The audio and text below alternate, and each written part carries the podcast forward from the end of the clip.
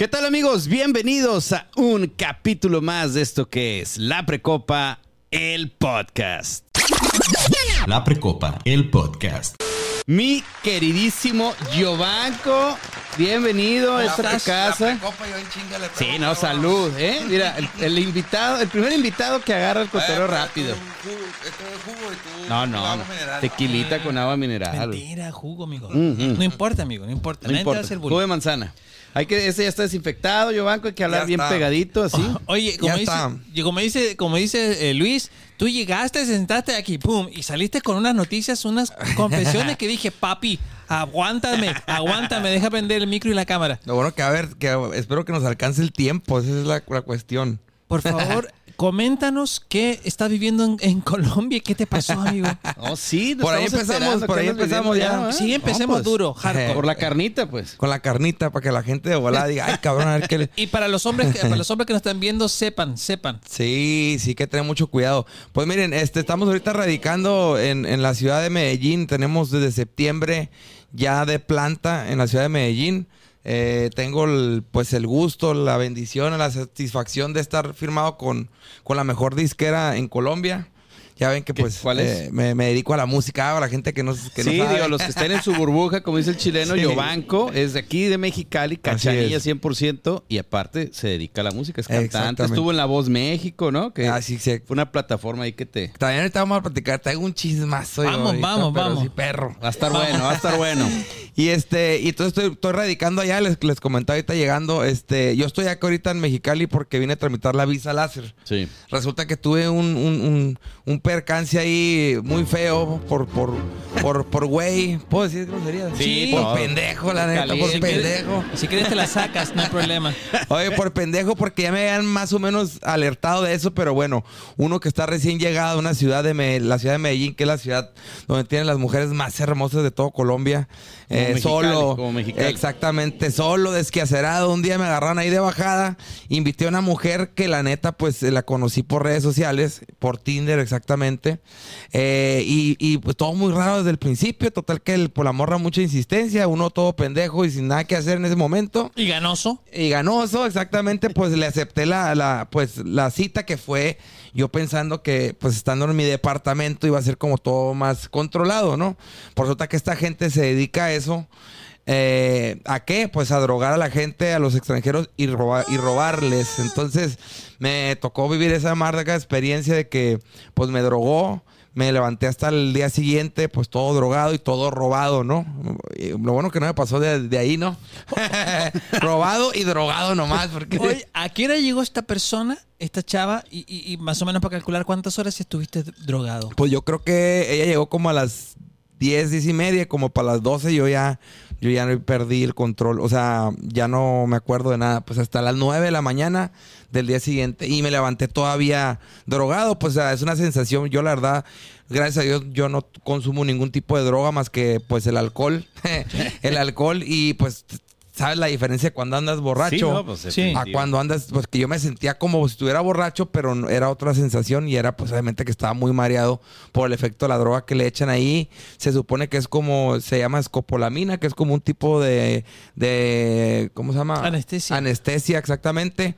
Pero miren, bendito Dios, yo estoy vivo porque hay muchos casos Te sacan órganos o algo. ¿no? Exacto, y aparte hay gente que ya no despierta, que se les pasa la dosis y, ya no despierta. Yo gracias a Dios pues trato de alimentarme bien, ir al gimnasio, la gente que me conoce toda la vida me he tratado de- de mantener bien y yo creo que eso también me ayudó pues para, para aguantar, Aguantar. ¿no? Aguantar, pero todo lo que me robó pues hija de su chingada madre. Oye, pero alcanzaste, alcanzaste a hacer el, el sabroso con ella, el delicioso, Nada, ¿no? qué chingado, ni eso, ni que Ni la puntita. Fue la acogida más cara del, que, me- que, tu- que he tenido. Ni- Ni no, nada, no, nada, nada. Oye, ¿sacaste más o menos la cuenta? ¿Cuánto fue lo que te robó? Sí, o por ahí unos 10 mil dólares en, en dólares. Sí, porque eran unos lentes que tenía, ¿verdad? Muy, muy, muy caros. Dos relojes, el- mi cartera. Es más, hasta una botella de tequila, viejo. No, o sea, esa sí me Un dolió. tequila. Hijo de su chingada, van a poner esa música. Tengo un tequila que estoy, que estoy por meter allá en, en Colombia. Eh, nuestro placer, un tequila muy, muy bueno de, de- de un compadre mío allá de, de Jalisco. Y llevaba una botella para regalarle a un amigo. Y, y- y yo todavía, buen, buen pedo, pues, como es uno. A la morra explicando, ah, mira este tequila que me lo traje para acá. La morra nunca había probado el, el, mezcal. Yo leí mezcal que tenía ahí. Ah, no, que sí. O sea, sí hubo un rato de cotorreo. Sí, pero... Tú le abriste tu corazón. Sí, Max. Yo, pues uno buena onda, pues ahí. Le dijiste, mira, hagamos un Zoom con mi mamá. Eh, mamá, mira, aquí está. Eso hubiera hecho, cabrón. O sea, hubiera grabado algo porque como me robó el celular, obviamente ya cuando la quise localizar fui, puse la denuncia y todo, pero ya no, pues ya no hubo manera de, de localizarla, se perdió. Ahorita tengo un perfil falso y estoy en Tinder. en Tinder y estoy sondeándola. Ya tengo gente, ay, muy chaca, me voy a escuchar, pero ya tengo gente que la anda, que me está ayudando a, a ese rollo porque digo, ya no voy a ya no voy a recuperar obviamente todo lo que me robó y lo que más me pesaba la visa, que bendito Dios, mañana tengo la cita, pasado mañana tengo la cita, este y esperando que me la den, que yo, yo espero que sí. Pero imagínate el trámite, el viaje, o sea, venir de Colombia para acá, para Mexicali, pues es algo carito, la verdad. ¿Hace, cuánto te pasó esto? Eso fue en, en, octubre, tenía un mes apenas, 12 de octubre del año pasado. El día de la raza. Pues se dedica de rija, pinche raza. esa raza culera. Pinche raza culera esa de allá que nomás anda robando y chingándose a uno por pendejo. Ay, ay, ay. bueno, pues vamos a. Yo te digo, YouPorn, te mando mi mejor link de YouPorn. Cada vez que los termino de ver, me ahorro como 1500 pesos. Sí, claro, pues, pero a veces uno, uno extranjero. Solo. solo. Guapo, guapo. Le quiero dar el trago. Es que me da coraje, hijo de su chingada madre. Pero bueno, esto, esto me, hay gente que me dice, güey, pues ¿para qué dices?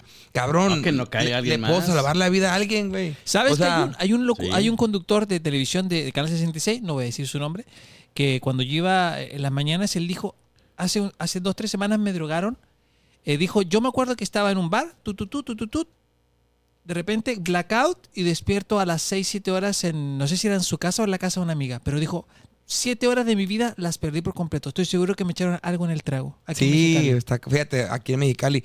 Acá yo no había escuchado, no, no he escuchado tantos casos de ese tipo que las morras anden drogando a los vatos porque tú sabes lo que pasa aquí en México. Cuando la primera que agarren haciendo eso, imagínate que no, le, que, no les pasa. La destazan. La cosa es que allá en Medellín, como es una, es una zona turística, donde la gente va de paso regularmente tres, cuatro días, una semana, saben que el extranjero se va a regresar, pues. Sí, pues no le va a hacer de pedo. Y aparte que las autoridades no valen para... Si uno se queja de acá, de México, tienen que ir allá para que vean que estamos en la gloria. ¿En serio? Yo ahora que ya, que ya vivo allá, me gusta mucho vivir allá. La verdad es que me he adaptado muy bien, aparte al mexicano. Eh, al menos yo que me dedico a la música lo quieren mucho, pero, pero eh, uno se queja, no, que la autoridad, no, que los policías, no, que el tránsito estamos muchísimo mejor que allá, la verdad. En ese sentido, sí, Colombia sí está muy atrasado. Eh, pero tiene cosas muy bonitas. Pues digo, yo es una, experiencia mala que tuve, pero allá afuera tengo muchas buenas que contar también de ellas. Ah, pues qué padre. Dice, Colombia está tan atrasado que recién están llegando las noticias que ganó AMLO allá a Colombia. Imagínate. No, pero por ejemplo en la música, yo que me dedico a la música, hay canciones que acá, que acá ya, no sé, tienen años que que fueron éxitos. top éxitos y ahí, apenas están entrando, pues.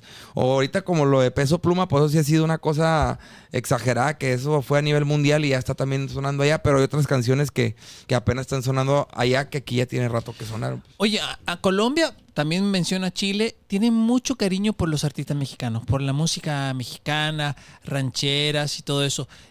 ¿A ti allá en Colombia te han recibido bien con, tu música? Sí, gracias a Dios. Eh, allá al mexicano, como les decía, lo quieren mucho. Tienen muchos años eh, escuchando la música ranchera. Ellos, ellos, además hay canciones de Vicente Fernández y de Antonio Aguilar que ni yo me sabía, que de repente te sabes, fulanita, y yo, no, pues es que allá en México esa no. no, no pegó. No pegó, no, de verdad. Y, este, entonces están muy identificados con ese tipo de música. Y ahora tiene unos años para acá que entró la banda sinaloense. Ahí antes, antes no, no, no escuchaban nada más que rancheras, Vicente, eh, Alejandro, Pepe y bueno, no Pepe Aguilar no tanto, pero este RBD. RBD, RBD. Entonces ya la banda empezó a entrar muy fuerte y fue por eso es que yo estoy ahí firmado con una disquera que es, pues me atrevo a decir que la número uno se llama Mano de Obra.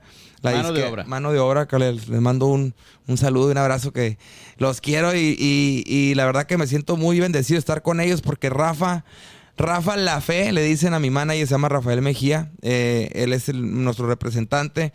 Y por medio de Jesse Uribe, que es el artista número uno de la música popular colombiana, lo conocí yo en la Ciudad de México en los premios Bandamax. Y ahí se hizo el contacto con Rafa. Y, pues después de dos años me conectó allá. Y ya estamos ahorita pues firmados allá y pues echándole chingazo. Oye, qué chido, güey. Oye, entonces yo te iba a preguntar eso. ¿Por qué fue que decidiste irte a Colombia? Pues ya me lo estás contestando. El tema es que estás arrancando ya con esta nueva disquera. ¿Con ¿Cuánto tiempo tienes ya con la disquera? Con la disquera tengo desde el 2021. En, en, ¿Qué fue? Como junio del 2021 firmamos y ya 2022 ya vamos para dos años. Órale. Fíjate, hablando un poquito de La Voz México, que ahorita nos decías que hay carnita ahí también. Eh, cuando tú estuviste en La Voz México, yo todavía estaba viviendo en Guadalajara, me acuerdo. Ah. Y veíamos mucho La Voz México, mi esposa y yo. Y eras nuestro gallo, eras nuestro gallo. Y me, acuerdo mucho en una canción que estabas cantando ahí en, el programa y que le plantaste el besote a, Jenny Rivera. ¿Eso fue planeado? ¿Cómo fue ese rollo? Pues mira, la, había química. Sí, les voy a, dar en, general el contexto de La Voz México. Nosotros, este, gracias a Omar Landa, que lo han de conocer muchos por acá en, ah, por acá anduvo, sí, por acá anduvo. Eh, a Omar Landa y a La Maruja, gran amigo mío de hace muchísimos años. Eh, de hecho, él fue el que me, ayudó en cierta manera cuando hicimos los casting. Yo hice casting en, en primero en Tijuana. Hice en Tijuana porque aquí en Mexicali no había. Hice en Tijuana. Quedé, pero no me gustó lo que hice. Entonces, eh, yo tenía planeado hacer Tijuana, Guadalajara y Ciudad de México. Entonces, después de Tijuana me fui a Guadalajara y también hice allá casting. También, allá pasé nada más un filtro o sea, eh, perdón, ¿ya habías, ¿ya habías sido aprobado acá en Tijuana? En Tijuana, sí. Ya, o sea, me dijeron, ya estás, nosotros te marcamos. Así como cuando dejas el currículum. Sí, exactamente. Ah, ok, ok. Ya, te habías presentado, pero no te habían dicho ya. no, ya, no, no, no, nomás te hacen firmar un, ahí pues como de que un Pagaré, un pagaré. Ahí ya sabes, ¿no? Eh, la firma del diablo ahí. Pero no me gustó lo que había hecho, entonces yo dije, no, tengo que ir a Guadalajara. Entonces fui a Guadalajara, allá nada más pasé un filtro, o dos, ya no recuerdo. Y entonces dije, no, pues ahora voy a Ciudad de México. En Ciudad de México fui con Omar. Me acuerdo que Omar me, me ayudó ahí bastante porque él trabajaba en ese tiempo en Televisa acá en, Mexicali. Y este, y hubo ahí eh, una, pues, una facilidad para poder, para no hacerla. Ya, ya, ya, ya lo, ya lo eché en cabeza. no, pero no pasa nada. Aparte, muchos hacen eso, ¿no? Es para no hacer la fila, porque en unas filas. Ah, uy, interminables una cosa exagerada. Y Omar me decía, mira, yo me voy a meter, papá, y de repente te voy a marcar. Digo, te voy a hablar y, vas a entrar y todo planeado, ¿no? Y la neta sí fue como... ¿Tú ya lo conocías, Omar? Sí, ya, ya, ya, ya tenemos, yo Omar tengo conociéndolo desde el 2004 más o menos. ¿De, de, de qué lo conocías? años. Él estaba, tenía una agencia de modelaje aquí que se llama NBC, de hecho aquí por, por la independencia. Ah, NBC. NBC Models. él, y él era el director. Él era el director. El director, ajá, de ahí de la, de la agencia, pero uh, ya. Yo también modelé ahí en la agencia, estuve también para, para Jack's Boutique, una tienda acá de Mexicali. para, Le hemos hecho de todo. también hacemos menudo allá en Colombia. Tenemos una fondita mexicana allá en Medellín, de todo. Tiene cuenta de Tinder, y todo. Vamos a hacer próximamente OnlyFans. Ay, güey, sí, ese es otro tema ahorita que podemos hablar, ¿eh? porque él ya está haciéndolo. Yo estoy ya batallando con mi OnlyFans. OnlyFans de pies, amigo. Oh, la gente me tira loco, pero sí hay gente No, y pagan bien, ¿eh? Sí. Pagan bien, dicen. Oye, entonces, bueno, ya te, metiste a la fila, este, la corrupción. te metí a la fila. Nunca había dicho diste dinero. que Diste, una mordida ahí, este, una una buena lana para que te dejaran pasar. No, ahí fíjate que no, ahí nomás fue, fue el paro que me hizo Omar ahí de, meternos. Y, ahí está más complicado porque eran como cinco filtros. O sea, cantabas en una parte, te pasaban al segundo, al tercero, al cuarto. Pasé hasta el quinto y ya cuando pasé el quinto ya pues me dijeron, no, pues igual no, dijo la maestra. Eh, por mí ya estás dentro, pero hay que ver qué dice la, la, pues... Como el chilo, el chilo. Sí, el chilo ahí, ¿no? Nosotros te hablamos igual, ay, yo rezando ahí. Total que, pues, ¿Qué edad tenías? ¿Qué edad tenías ahí? 27 años. Ah, bro. 27.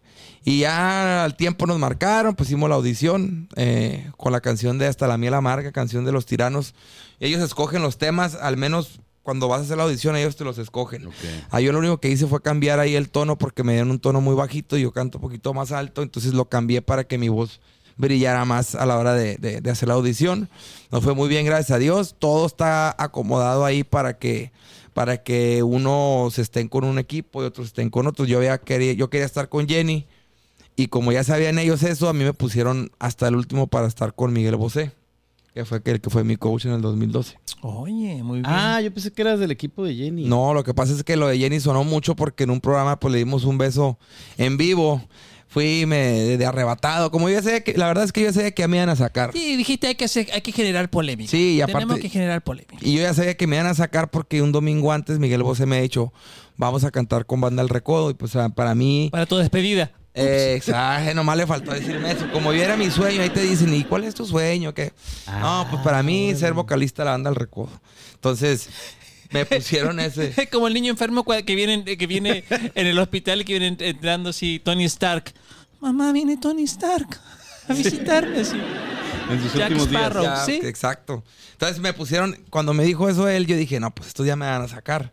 Porque obviamente hay intereses, Oye, había... también pudiera ser como, ay, güey, si me trajeron el recuerdo es que yo voy con todo, voy a ganar, güey. Nah, voy a ganar". pero en esos concursos casi siempre... Pensamiento pesimista, Yevanco. ¿eh? A lo mejor, te- pero... es que pero tú ya sabías un poquito cómo se manejaba. Sí, pues no me equivoqué, pues si, si, si, si no me No, lo- lo- sacado. la trajiste, lo a lo mejor también lo traje, puede ser, porque yo creo mucho en la ley de atracción también, pero, pero uno, uno sabe cómo corre el agua, pues te dije, bueno, si me van a sacar, pues se van a ir con un, con, con- o sea, me van a recordar, tengo que hacer algo épico, ¿no? Entonces, fue después que se me ocurrió lo del beso de Jenny. A mí me habían puesto otra canción muy fea de calibre 50. Se llama Bohemio Loco, que era un cochinero para mí de canción porque era una canción que no me hacía lucir. Ah. Entonces, y más porque era mi última actuación, yo ya sabía. Entonces pedí a, a- a Miguel Bosé que hablara con Miguel Ángel Fox, que es el productor de la voz, para que me cambiaran el tema. Entonces yo escogí La Escuelita, que en ese tiempo era una canción de los bandas Los Recoditos, que yo me sabía muy bien, que me salía, pues, se- según yo, muy bien. Entonces dije, con esta canción puedo hacer algo Más cómodo. más cómodo y puedo hacer algo que, que- que pueda llamar la atención. Entonces se me ocurrió. Jenny en ese tiempo estaba pasando por un proceso de divorcio y una situación muy comprometedora pues con su hija Chiquis, que obviamente pues nunca van a aceptar lo que, lo que, la- lo que en realidad fue, pero pues, pues cada quien carga su conciencia, ¿no? Y lo digo porque a mí, yo hablé con Jenny muchas veces antes de que falleciera y pues me platicó ahí más o menos la historia que es muy delicada, ¿no?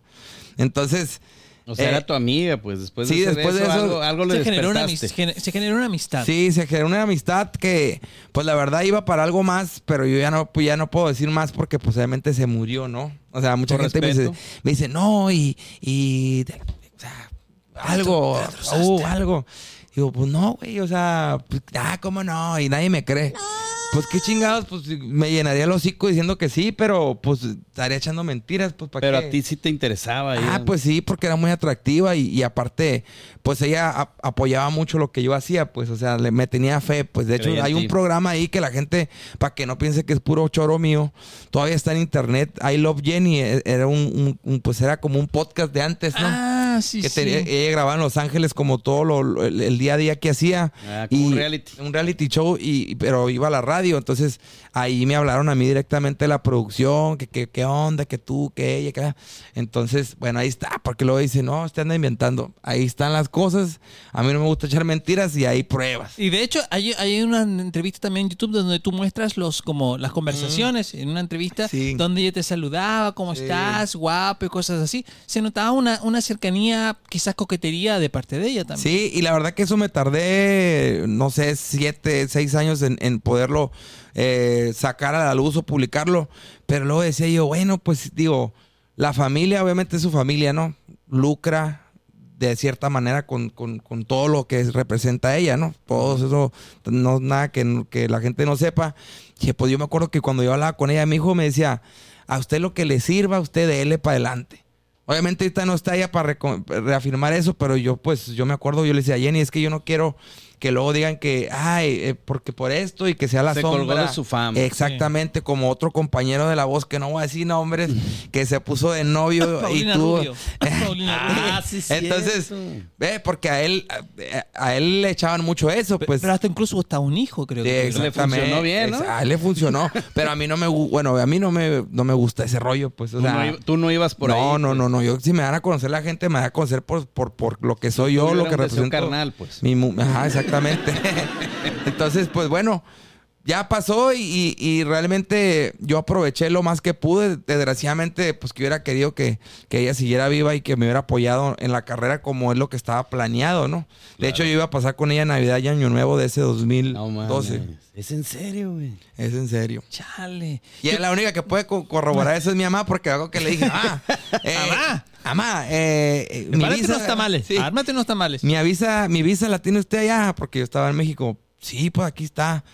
Ah, ¿por qué? No, pues es que eh, Jenny me invitó a, ¿Cómo? Sí, sí. Ah, bueno, ya. Y yo estaba todo contento porque ella vivía en Long Beach, pues. Entonces la idea era, pues, regresar de México. De la, Voz México se, se iba a acabar como por ahí del... no me acuerdo qué de diciembre, mediados de diciembre. Entonces, era casi las, las meras fechas, pues. Mi mamá cumpleaños el 21 de diciembre. La idea era venirme a pasar el cumpleaños de mi mamá. Sagitario, Sagitario, tu Sagitario. Sí, Jenny falleció y seguía todavía La Voz México. Pues nomás, nomás fue un, un capítulo, creo. Un, programa más. ¿Un programa más? Ella falleció el 9 de diciembre. Fue, domingo. Se le hizo el homenaje y a la siguiente semana, el siguiente domingo, fue ya la, la final. Pues, final, final que ganó Luz María. ¿Tú llegaste a la final? No, yo llegué uno antes de la, de la final. En el donde el último de Jenny. Pues. Exactamente. Donde cantó con el recodo. Exactamente. Oye, ¿fuiste, ¿fuiste a su funeral? ¿O no fuiste? no, no, no. La verdad es que no me daba para ir. O sea, a mí me, a mí me, digo, a mí me afectó mucho porque yo acabo de hablar con ella el, sábado en la tarde, pues. A las, no sé, siete, ocho estaban saliendo con el grupo. Ella, ella mantenía mucho en contacto conmigo, pues. En ese tiempo había radio, ¿no? Sí, el, Nextel. Yo tenía Nextel y tenía celular y me marcaba cualquiera de los dos y hablábamos mucho tiempo por teléfono. Entonces, ¿qué anda haciendo? No, yo ahí de huevón en el, en el, hotel. No, pues aquí, ya sabes. Y tú, no, pues aquí ensayando con el grupo y la chingada para la noche y la en Monterrey fue. De hecho, algo muy, pues, pues chistoso, yo no, no, no, no sé si tan chistoso, pero a mí me invitó al concierto ese. Esa misma ah, semana, sí, sí, esa misma semana, eh, Miguel Bosé se presentaba un jueves en el auditorio Banamex.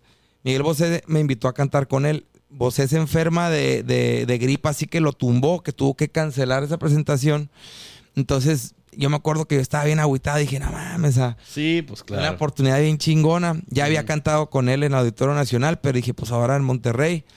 Y eso que no es, no es mi género, ¿no? O sea, ese género totalmente ajeno al mío, pero le gustaba pues mi rollo, el proyecto y todo. Se portó chido. Se portó chido. Hasta ahí todo bien. Y le digo, Jenny, no, pues estoy agüitado, le digo, porque iba a ir para allá y Miguel me canceló, me dijo, mi hijo, véngase para que cante conmigo. Ella ya estaba allá. Entonces eso fue el, viernes. Y luego le dije, ¿sabes qué? No, el viernes creo que estaba en Colima y el sábado iba. Bueno, la cosa es que me dije que me iba, que me fuera para allá. Pero uno, eh, pues en ese tiempo no, no, no, había con qué, pues ni siquiera, si me hubiera dicho, mi hijo, ahí le va su boleto a que se venga a Monterrey. Porque mi hijo, te vienes y te regresas conmigo en el avión. Entonces, como a mí no me dijo, yo te compro el vuelo y nada, y era como yo, pues, ¿de dónde chingados saco para ir? o, sea, no tenía, pues. O sea, prácticamente, que si, si alguien te hubiera prestado dinero, sí. tú hubieras ido a ver a Jenny Rivera, te hubieras vuelto con ella en el avión y estarías muerto. Exactamente así, crudamente así es. Qué cabrón, ¿eh? Pero yo la verdad es que yo no ni siquiera le intenté de pedir prestado o de insinuarle. Si yo le hubiera dicho, Jenny, pues cómprame el, cómprame el avión, me lo compra sin pedos, ¿no? Pero yo no le... Completo y completo. Sí, yo, yo, no le intenté nada porque dije, pues va a haber más, más eventos, pues. O sea... ¿y cómo, cómo piensas, cómo piensas, ah, me imagino que a los días o a los meses o a una hora que han pasado unos años, eso que te ocurrió de, de no haber ido y, de, ese no haber ido a, ese show a cantar con ella, de aún estar vivo? Pues al principio sí me costó como, no, le ponía atención, ¿no? Como que decía, ah, bueno, pues se murió y la chingada. Ya después, al tiempo ya empecé como a reflexionar, de decir, no, o sea, ya me cayó el 20, pues dije, no mames, o sea, yo pude haber haberme ido con ella y me o sea, ya no estuviera aquí, pues, ¿sí me explico? Y eso yo no le tomaba tanta importancia, pero por ejemplo mi mamá que que a ella sí le platiqué que me iba a ir a Monterrey, o sea, que me había invitado Jenny y eso. Y hacía amigos que decían, güey, o sea, tú te pudiste haber muerto. Y yo después sí me quedaba como pensando, pues sí, ¿no? O sea, pero pues ahí es cuando uno dice, pues Dios tiene un plan para uno, ¿no? O sea, aunque si, si te toca, aunque te quites, y si no te toca, aunque te pongas. Entonces, pues bueno, sí me pesó mucho eh, la partida de ella porque como les comentaba, ya había mucho acercamiento, ya había mucha confianza. Me atrevo a decir que, digo, no, no, no sé qué tanto, ¿no? Porque duró muy poquito, es unas dos semanas de tanto hablar y eso, pero me contó cosas muy delicadas de su vida personal, pues. La música. Entonces, la musiquita triste. No, no, la, otra, la otra. No, ah, la otra, la otra. Perdón, perdón, perdón. Ah, el que tienen aquí todo, porque perro. No, pues aquí hay más, más, producción que, no, voy a llorar porque en canales locales. Mm. en exclusiva, Jovanco nos platica todos los detalles entre la Chiquis Rivera. ¡Oh! ¡Malayón! No, no te creas. No, mentira. Este, oye, y bueno, acaba La Voz México y de ahí, ¿qué? ¿Qué siguió para ti? No, antes que, hablemos de, de, qué siguió para ti. Los programas como La Voz México, que son ah, programas grandes. Y vas a contar ahí algo importante eh, también. Mi pregunta es: ¿cumplen sus, sus premios? ¿Hay una real exposición a los ganadores? Porque eh, yo, si les pregunto a la gente. yo, si les pregunto a la gente, oye, ¿te acuerdas el ganador de tal Voz México o algo así? Como que no, no hay tanto, tanto, tanto eco. No, realmente los ganadores son a los que les va, pues a los que menos les va mejor. No sé cómo decirlo, ¿no? Hay muchos ejemplos, por ejemplo, en la academia, en la primera generación. Eh, Ya, no, es que Yair no ganó. No, no, por eso. Ah. Que, es de los que mejor le fue. Sí. Ganó Miriam, ¿no? Ganó, Miriam. y pues, la verdad es que Miriam, pues no, no, no, pues no va. No, no le. Eh, pero ahí de esa generación, por ejemplo, Raúl Sandoval, que es gran amigo mío de aquí de Mexicali, él aparte de cantante le fue muy bien en la actuación, pues. Ah, sí. Se ha hecho muchos. con Víctor en una novela. Ay, que le voy a decir que se venga para acá con ustedes. Órale, porque, sí. porque estaría, estaría muy chingón, tiene mucho que contar mi compa Raúl. Este, y en la no, Yuridia tampoco ganó en mi voz, en la voz México, en mi voz México, en la voz México donde yo estuve fue Luz María, que ella todavía está vigente, este, está firmada con Universal, pero realmente no ha tenido el apoyo. Es que uno pensaría que, que a ganar la voz México, un programa así, tu, tu, tu, con jueces y tonto, tanta cosa, tendría más eco en los medios, pero ¿qué pasa que no se cumple ese sueño de y ser como que en TV Azteca les apoyan más, ¿no? Mira, yo te voy a decir... temas de programas de, de, series y de... La verdad, la verdad en Azteca es que te voy a decir por qué, porque Azteca los hace firmar un contrato de 10 años y aparte ellos están bajo nómina o sea, mm. perciben un sueldo mensual de, de, la, de la televisora, pues. Entonces los tienen que poner a trabajar en cualquier cosita y de ahí van viendo, ah, mira, este es buena para la conducción, este es bueno para, las novelas, por ejemplo, lo que pasó con Raúl, con Víctor García, eh, hasta con Eric Sandoval, que también es amigo mío, hermano de, de, Raúl. que él ganó la, la, Academia 11. Entonces, como ellos, ellos, ellos están pagados, pues tienen que ponerlos a trabajar de alguna forma. En Televisa no. En Televisa nomás nos dieron ahí para las cocas. O sea, nada.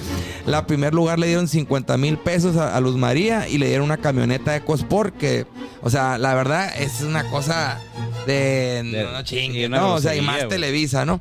Y yo me acuerdo muy bien que yo iba siempre a pedir una oportunidad con, con Cookies, que era, era la otra, pues segundo mando de Miguel Ángel Fox, que era el productor.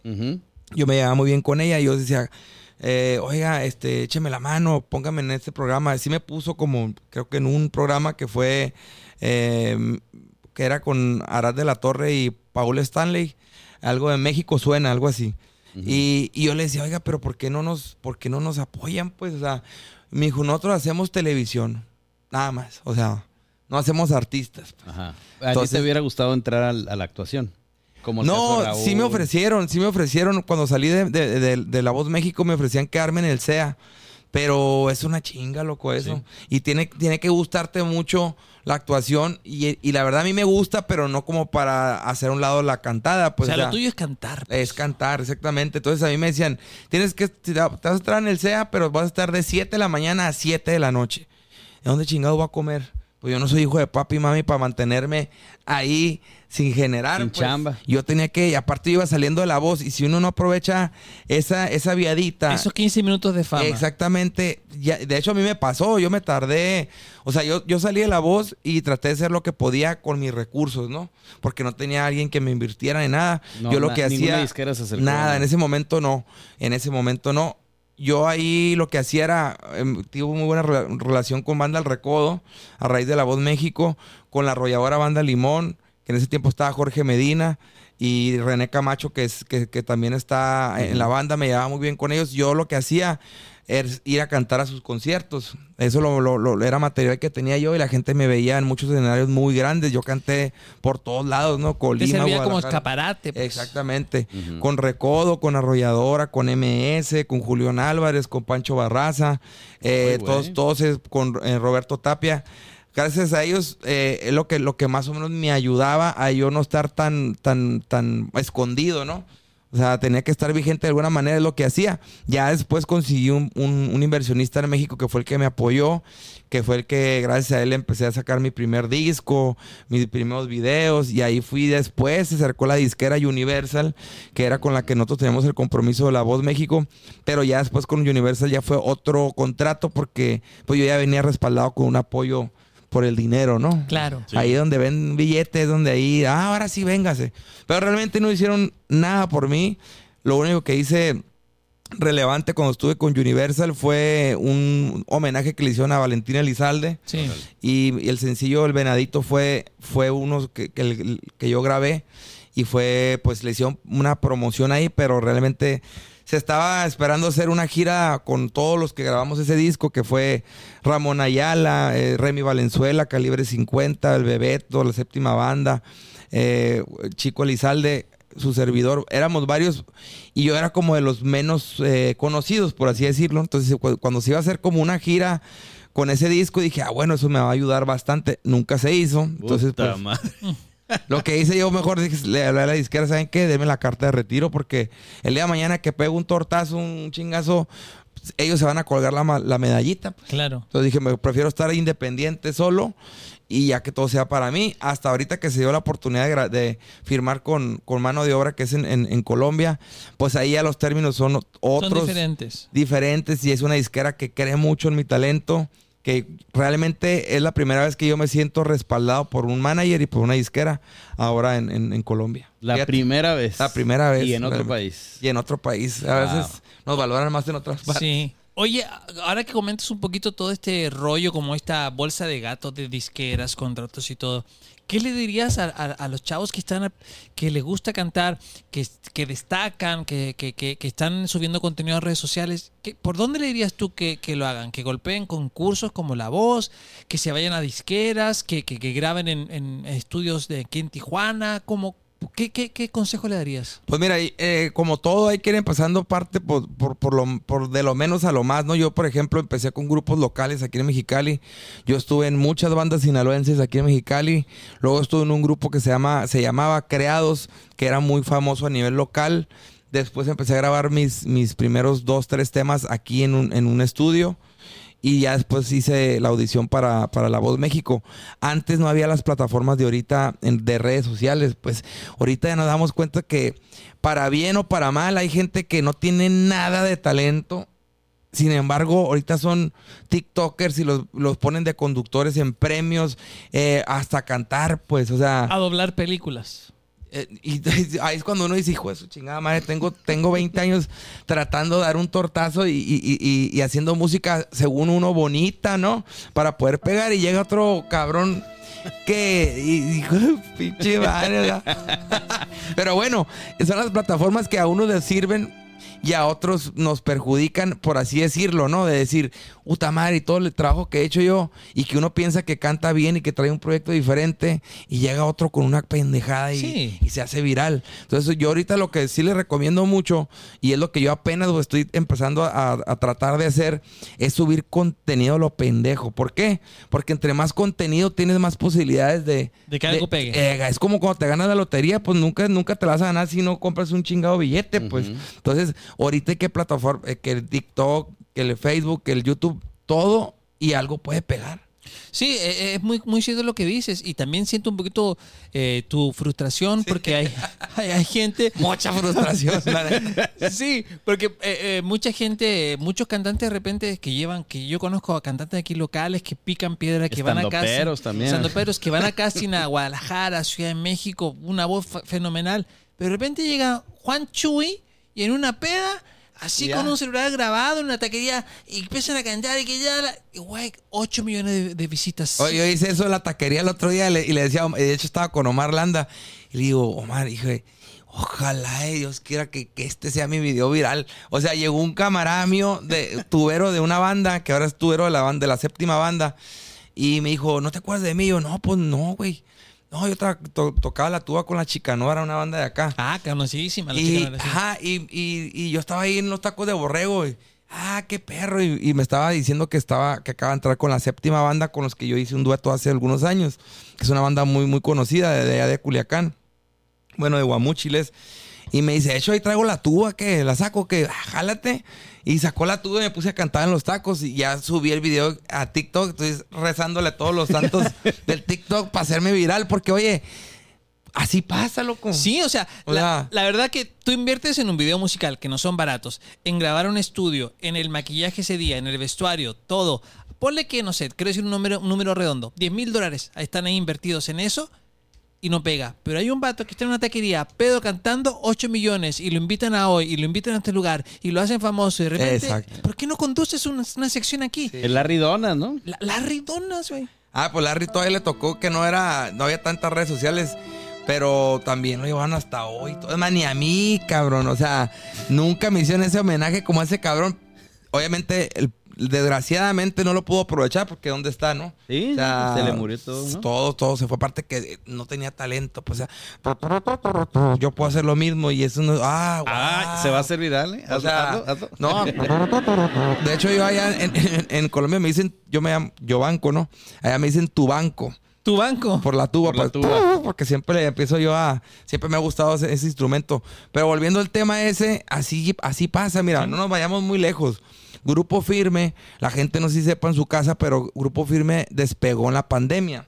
¿Por qué? Porque ellos grababan covers a lo pendejo y empezaron a meterle dinero a las redes sociales en la pandemia cuando todo el mundo estaba más pegado. Es lo que hay que hacer. Es lo que hay que hacer. Ellos todavía les sirvió más porque fue en la pandemia junto a Karim León y los dos carnales. Yo, yo siempre pongo de ejemplo a ellos tres porque fueron los que en la pandemia se pudieron hacer virales. Grupo Firme, Karim León y quién? Y los dos, carnales. Ah, o sea, ¿por qué? Porque tenían también el apoyo económico para hacerlo, ¿no? Hay que ser realistas. Obviamente, yo si tuviera tenido 10 mil dólares, 5 mil dólares. Un patrocinador. Exacto, de poderle invertir a YouTube, a Facebook y a Instagram al mes, porque le metían alrededor de 5, 10 mil dólares mensuales a redes sociales. Entonces, eso imagínate, es un chingo de lana, güey. Está hablando de 200 mil, casi 200 mil pesos mensuales en Facebook y eso. Entonces, te salían, te salían, te salían.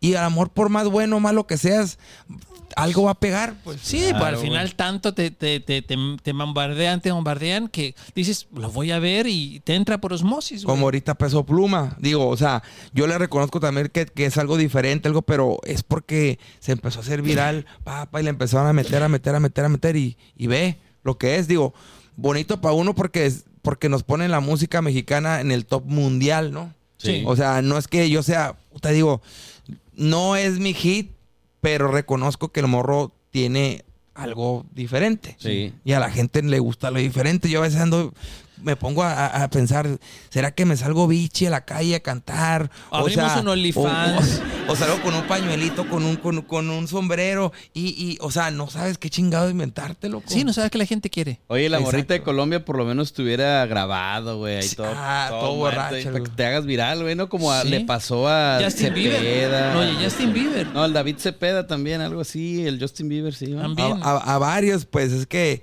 te digo, no, uno sabe dónde pueda pegar. Por ejemplo, los de firme, no sé si sabían ustedes, pero el morro este estudió mercadotecnia, el, eh, Edwin, el, Edwin Cass. Edwin Cass. entonces él, no sé si se han dado cuenta, cada mes o cada 15 días hay una noticia de ellos de cualquier pendejada. O sea, que si chocó el carro, que si la mujer lo dejó, que si el hermano es gay, que si, que, o sea, que si cualquier cosa se inventa, ¿por qué? Porque saben que la gente, teniéndola en el mitote, la gente está ahí con ellos.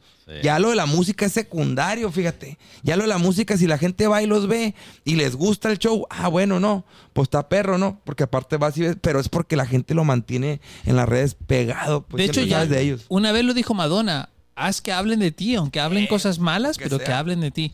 Oye, me ha gustado mucho lo que has comentado y he platicado hoy día, Joanco. Veo que vienes así a, descargar todo. Ay, me falta mucho, eh. Es que, es que ¿sabes? estábamos revisando con Luis tus entrevistas y las entrevistas realmente eran muy sosas y incluso platicábamos entrevistas que te decían el 70% de las mujeres y que te decían, ¿qué ropa usas, Joanco? ¿Qué ropa interior traes? ¿Te gusta arriba? ¿Te gusta abajo? ¿Qué, te prende? Y yo decía, no mames, güey, este vato quiere hablar de música y le estás preguntando por el sexo. Sí. Hay una, hay, hay una en especial, ya sé, ya sé a quién te refieres, pero ella es como su, su manera siempre de, entrevistar a, a, todos. Pero bueno, pues es que es parte de, ¿no? Es parte pero si, si fuera, si esa entrevista se le hiciera a un hombre o una mujer, a una no, cantante, imagínate, dónde estuviéramos. Oye, yo quiero platicar que, que hablando de la, de la voz México, de, de, de, los sube y baja y, y, que la gente piensa que está eh, arreglado o no sí hay mucho, obviamente, mucho favoritismo ahí. Pero a mí me pasó algo curioso que cuando salí de la voz, Miguel Bosé me decía, yo te voy a hacer el primer, a producir el primer disco de ah, banda. y lo dijo al aire, ¿no? No, sí, y aparte a mí me decía que él saliendo de ahí, él me iba a hacer un disco de banda y la chica, todo. Obviamente, nunca pasó. O sea, si, si yo me pusiera a contarles todas las promesas de toda la gente que me ha dicho, voy a hacer esto, voy a hacer lo otro, o sea, yo ahorita ya estuviera el grupo firme ni que caen León. O sea, si realmente me hubieran cumplido de promesas, se llena la, gente el, hocico y no te cumplen nada. Miren, le voy a platicar otra.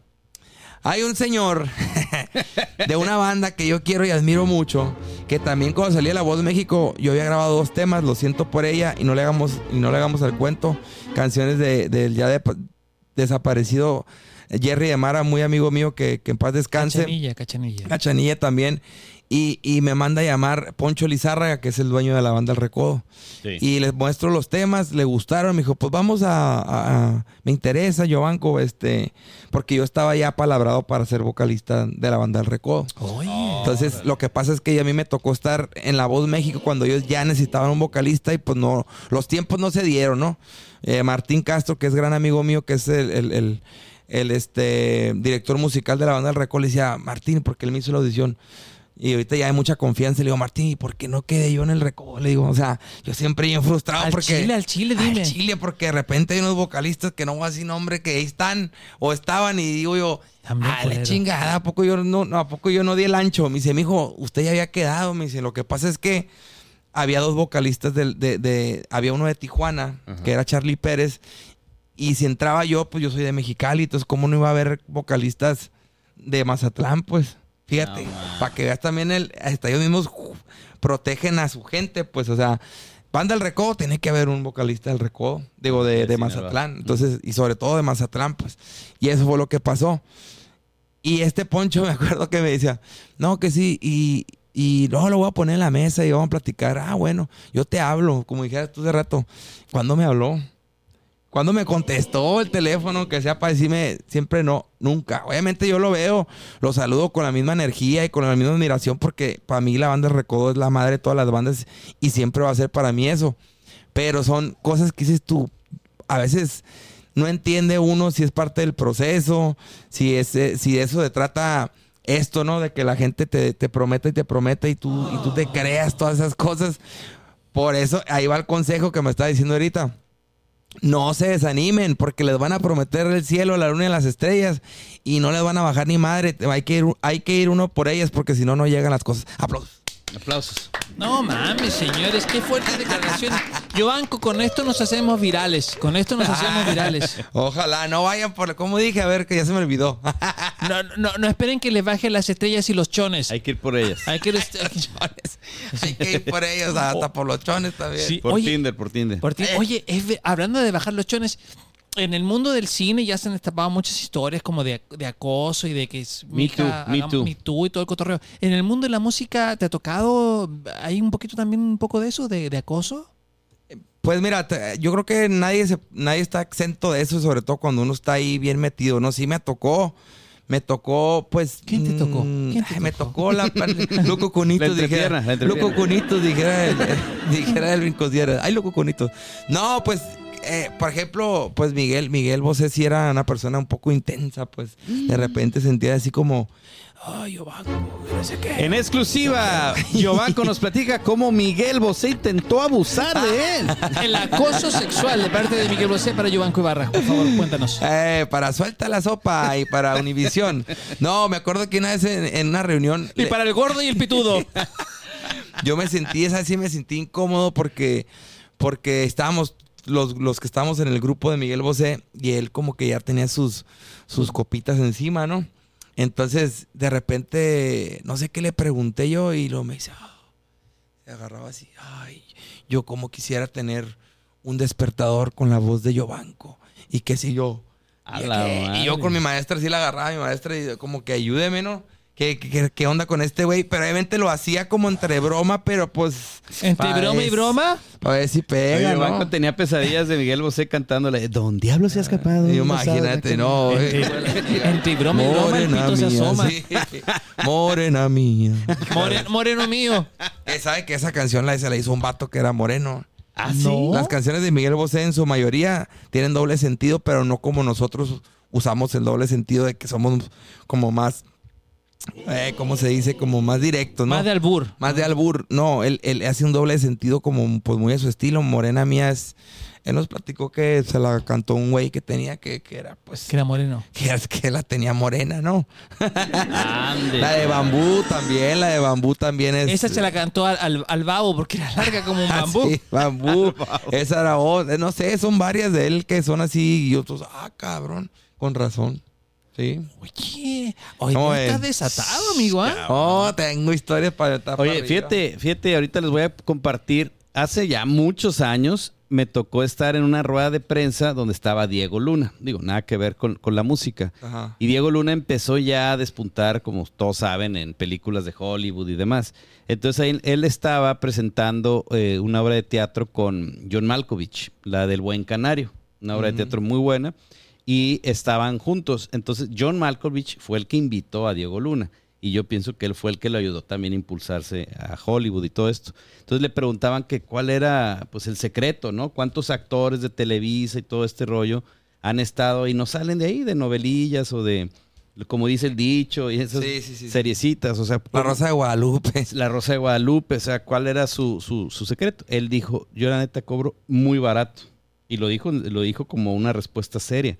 Dice yo, yo realmente lo que me ofrezcan lo acepto, nunca me pongo en plan mm. de, de, divo, ni, ni, ni, pido más. ¿Cuánto vas a, cuánto vas a pagar? Eso es, eso, eso acepto. Y empezó así. No sé si a la fecha siga cobrando barato, estando en Star Wars y demás. No, pues no creo. Pero ahí, ahí este, dije, órale, qué chido, ¿no? Porque muchas veces son oportunidades únicas y de repente uno a lo mejor dice, no, mejor, mejor me pongo, me doy mi, taco, ¿no? Y, y le, voy a subir al precio. Al cabo me lo van a pagar, ya se fijaron en mí. Sí, o sea, sí y no. Te voy a decir por qué. Porque yo, yo me puedo sentir identificado en ese tema. Hasta cierto punto, prostituir tu chamba, ¿no? Exactamente. No, y aparte no valorar lo que ya has hecho de, muchos años, ¿no? Por ejemplo, les voy a contar algo que, que es triste, pero es real y uno tiene que aceptarlo. Si uno no lo acepta pues el jodido es uno, pues, ¿no? O sea, uno es el que se chinga y, y pues para qué es mejor aceptarlo y las cosas después van cambiando porque esto de la música es muy rotante y es muy cambiante, ¿no? Demasiado. Ahorita estamos abajo, al rato estamos arriba y eso es una rueda de la fortuna que, que no para. Yo, por ejemplo, yo empecé trabajando en Mexicali hace muchísimos años en, en, en grupos versátiles, en, en, bandas locales, en la Santa Cecilia, en la Cachanilla, en, o sea, en varias, en grupos norteños y todo.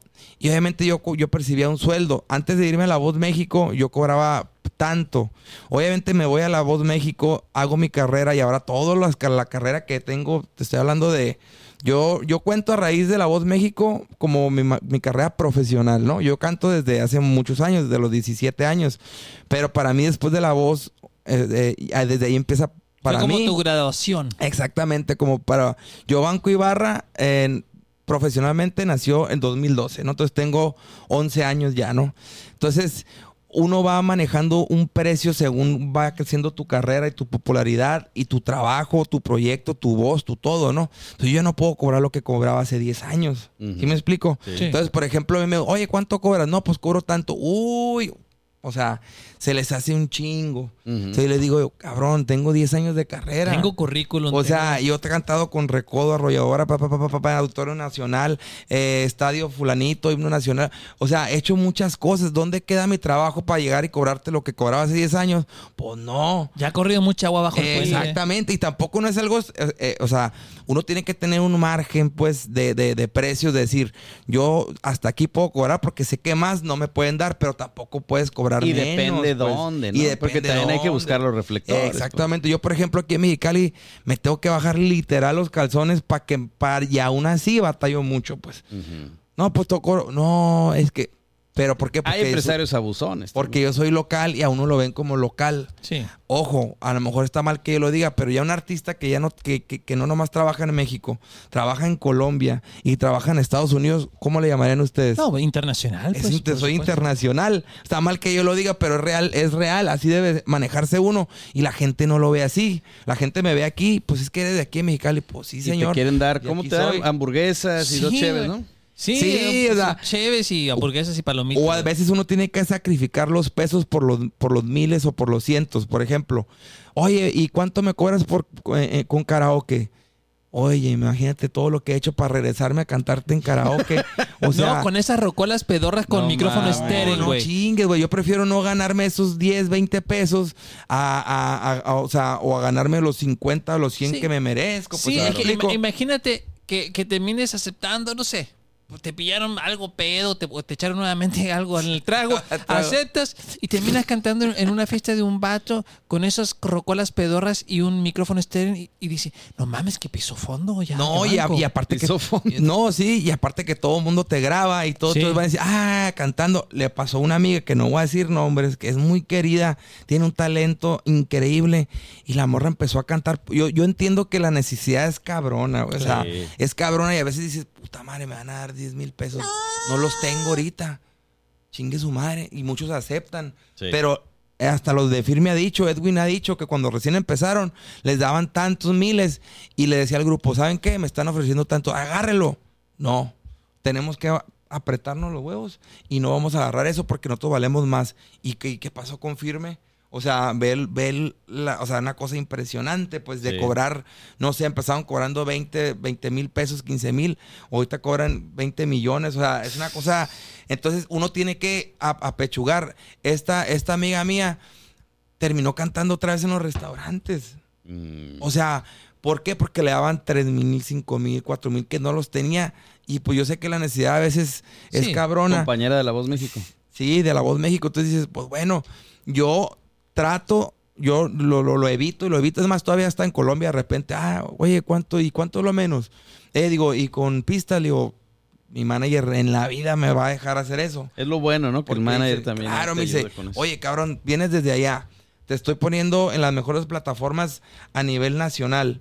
Como, y aparte yo, yo, yo siempre le digo, Rafa, nomás, por favor, eso no, no lo podemos hacer. No, mijo, ni de loco.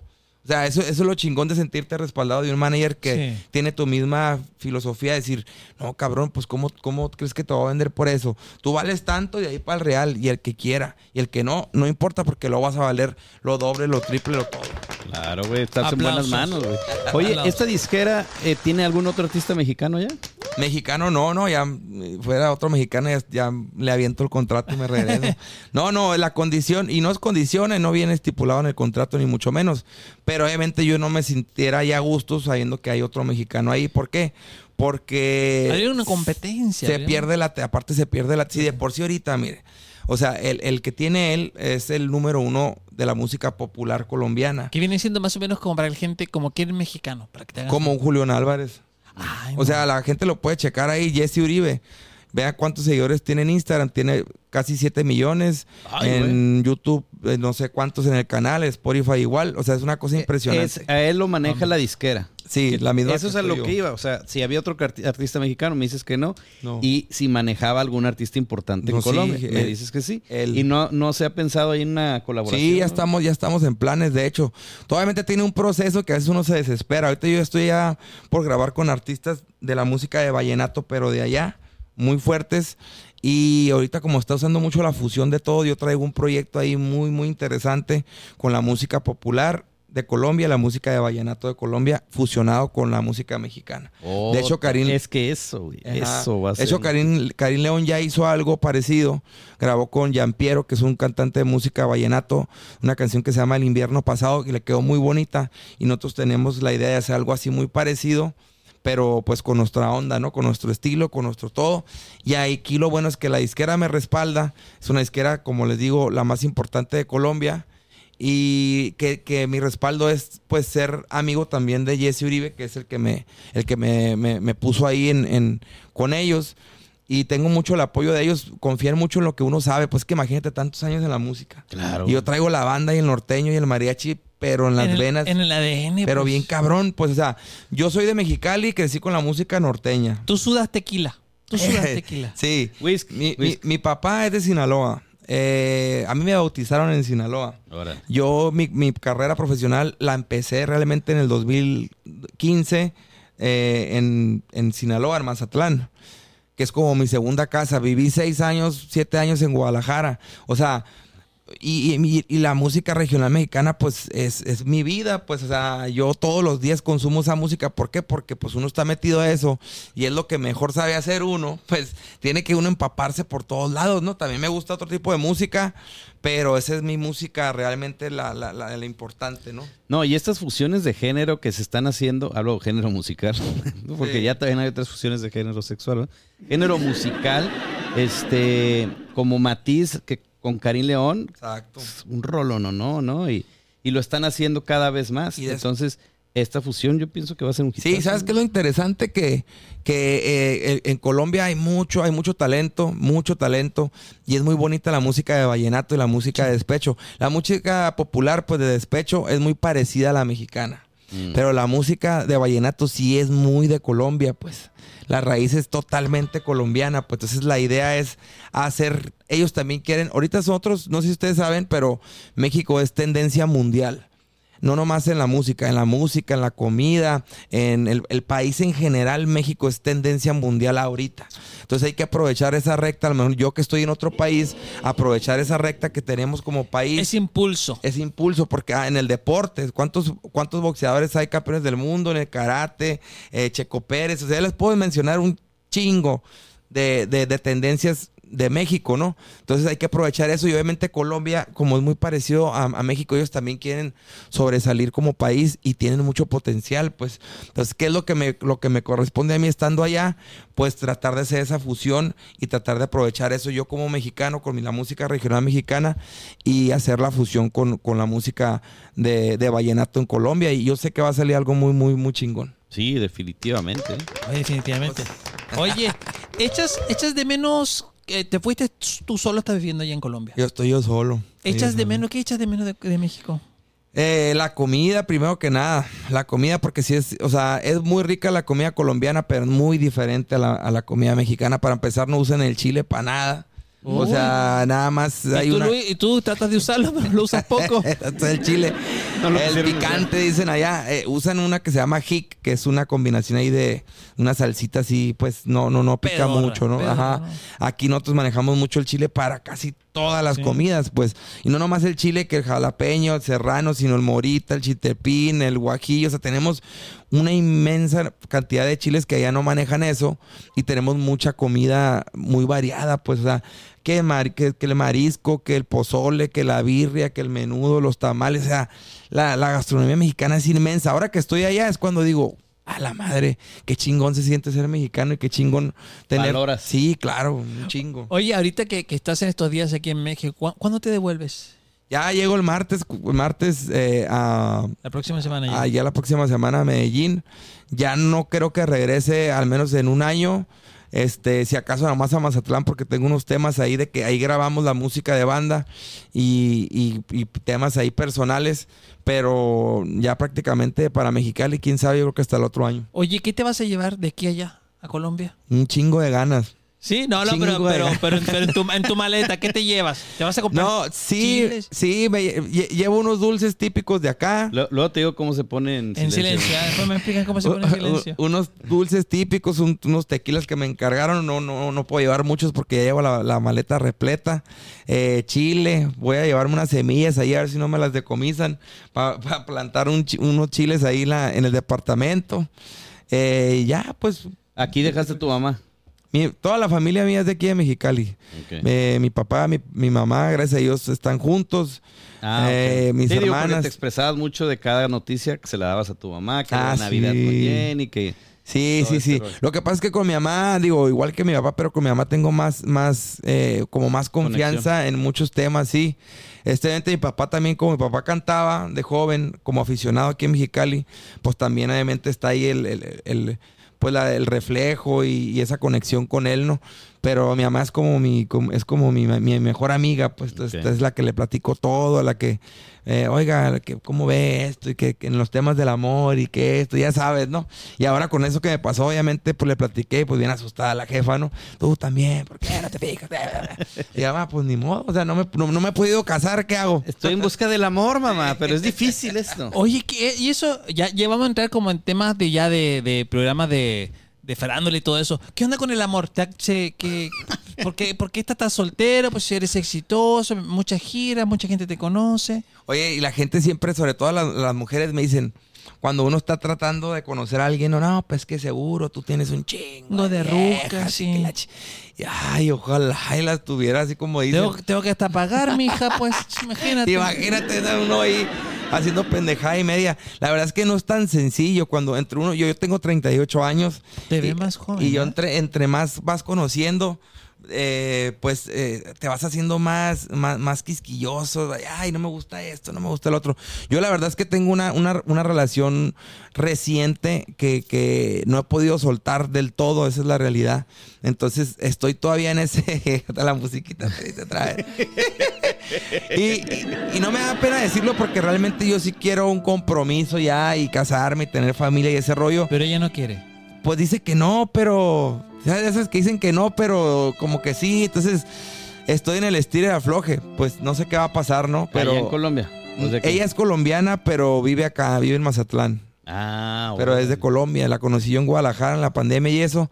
Y, ahí estoy, ahí estoy. Y pues a ver qué pasa, ¿no? Pero, pues, mi amor, te amo. para que sepa, pues para que sepa que es para ella, por si me llega a ver el podcast. No, lo vamos a hacer famoso. Vamos a cortar pedacitos y lo mandamos. Van a ser ustedes los padrinos si es que nos arreglamos. Ah, ya está grabado aquí, ya está grabado. No, no, ¿Nos invitas a Mazatlán? Eh, claro que sí, hombre, con gusto. Pero si nos pagan, pagan los Ahí les pago de perdida los, los aguachiles ahí en Ah, la yo quería los vuelos de avión. los aguachiles. Bueno, eso es algo, amigo. Algo es algo. No, pero sí, digo, eh, eh, y, y si no se da, pues uno tiene que seguir pues su camino y su carrera. Eso es un poco difícil porque me tuve que ir yo a Medellín. Claro. Pues. Aunque es algo temporal, ¿no? La idea no es quedarme a vivir allá, uno no sabe, ¿no? Pero es temporal, pero son temporal para, para un artista son dos, tres años. Sí, exactamente, lo acabas de decir. Son mínimo dos años los que yo voy a estar allá y apenas tengo ocho meses. Entonces, pues ya, ya casi se va el año y el otro año y uno no sabe si van a ser dos o a lo mejor hasta tres. La idea principal mía es, es poder hacer carrera más fuerte en Colombia y poder regresar más consolidado como artista en México y en Estados Unidos, porque hay planes para, para hacer gira en Estados Unidos también. Y entonces, pues la idea es eso, ¿no? Empezar a trabajar en los tres países, pero radicar ya de, planta en Mazatlán, que es, que es la tierra donde, donde, donde debo estar por la música, por la banda y por todo. Digo, amo Mexicali. Por, los, por el ADN. Exactamente, pero lo, lo mío, lo mío eh, está ahí, pues en, en Mazatlán. Oye, si necesitas algún tour manager, un jalacables, RP, algo así, piensa en la gente la preocupa. En el Chile no, no, Ah, no, sí, claro, claro. Por supuesto. Ahí les voy a echar un grito. Un abridor. ¿Puedes cantar también, amigo, en tu show No, hago, hago, comedia, hago comedia, eh, hago magia. Sí. Ah, sí. Tocas el, el, ¿cómo se llama? Sí, agarro, un, agarro un ukelele y lo escondo dentro de mi cuerpo. No, no, cosas muy familiares, show muy familiares. Oye, aprovechando para que la gente eh, vaya a ver nuestro, nuestro más reciente material. ¿Dónde está? Vamos. Se llama Qué Bonito. Es una canción, eh, es un cover. Tenía muchos años que no grababa un cover. Y pues ahora como se está usando mucho lo de los covers, decidí grabar una canción de Rosario Flores, una cantante española. Esa canción qué bonito, es preciosa. De hecho creo que se la escribió su hermano. Qué bonito sería poder volar y a tu lado ponerme yo a cantar como siempre lo hacíamos los dos. Esa canción yo se, la canté. se la canté a mi mamá porque mi mamá, por lo que dice la letra, nos los invitamos a que la escuchen. Es una canción muy bonita. Y yo le decía a mi mamá hace, hace, años ya, como unos 4 o 5 años, le dice, quiero grabar esa canción en una versión norteño banda que no existe y nadie la ha hecho. Ay, sí, mi hijo, te va a quedar muy bonita. Ya sabe la mamá siempre echando porras. Claro. Y, y, se me dio apenas el año pasado. Yo iba a Mazatlán a grabar otros temas y estando allá le hablo a mi mamá y le digo, Rafa, eh, deme chance, te, quiero grabar este tema, se llama Qué Bonito, es un cover de Rosario, una española en los 90, fue todo un éxito, y yo ya tengo en la cabeza, pues yo soy productor de mi música, de, de mis ah, canciones de banda, así es. Entonces, dele, me dijo, cuando terminé la canción, le fascinó la canción. Grabamos un video muy bonito en la ciudad de Monterrey, bueno, en la Huasteca, eh, Nuevo León, pero fue ahí cerquita, como 20 minutos de Monterrey. Y la verdad quedó muy bonito. Ahora sí que muy bonito el video, muy bonita la canción, muy bonita la letra y la música que quedó totalmente diferente y original.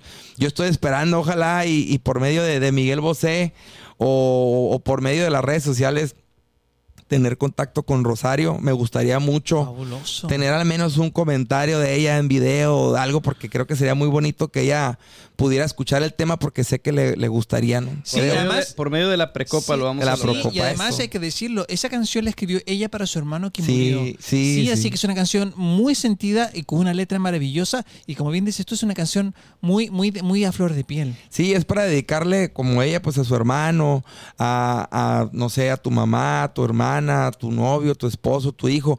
Mira, pasó algo muy chistoso con esa canción, muy curioso, muy bonito más bien. Eh, yo ya me la sabía la canción, la había escuchado muchas veces, me la tenía memorizada y todo. Y el día que ya me entregaron la música, uno primero graba la música y luego ya se mete a grabar uno la voz. Entonces yo estando en Mazatlán me dijo, ya está la música para que te jales al, estudio a pegarle. Ahí voy y me dicen, bueno, pues eh, ellos siempre le ponen eh, grabar por cualquier cosa, ¿no? Pero uno casi siempre le da una vuelta, dos vueltas, o grabas por pedazos, o cosas así, ¿no? Ah, de aquí a aquí está bien, ahora vuelve a grabar esto, o así. Y ¿saben qué pasó? Que cuando me dijo, ah, pues para que la practiques, me puso play, escuché la canción y yo me dejé llevar con la canción pensando en mi madre. Y, y, quedó a la primera toma, o sea, terminé de cantar y me dijo el vato, güey, me dice, tengo, tengo la piel chinita, güey, me dijo, ven, ya quedó, me dijo. Y yo, ¿cómo que ya quedó, güey? Ya quedó, güey, me dijo, ya no hay que moverle nada, ya no tienes que grabar nada. Ah, mames, le dije. Ya me tengo que ir por mi niña, güey, pero ya quedó, güey. Casi, casi, no, ya me tengo que ir por la hija, güey, quedó, güey. Y yo, como son muy llevados, pues, de mucha carrilla, dije, este güey está mamando, nomás está güey, mi hijo, ven para acá, mi hijo, porque obviamente uno se pone así unos audífonos como estamos aquí y uno escucha, pero cuando te vas del otro lado del estudio ya escuchas todo eh, diferente y todo junto, se escucha diferente. Y me pasé al otro lado y la escuché.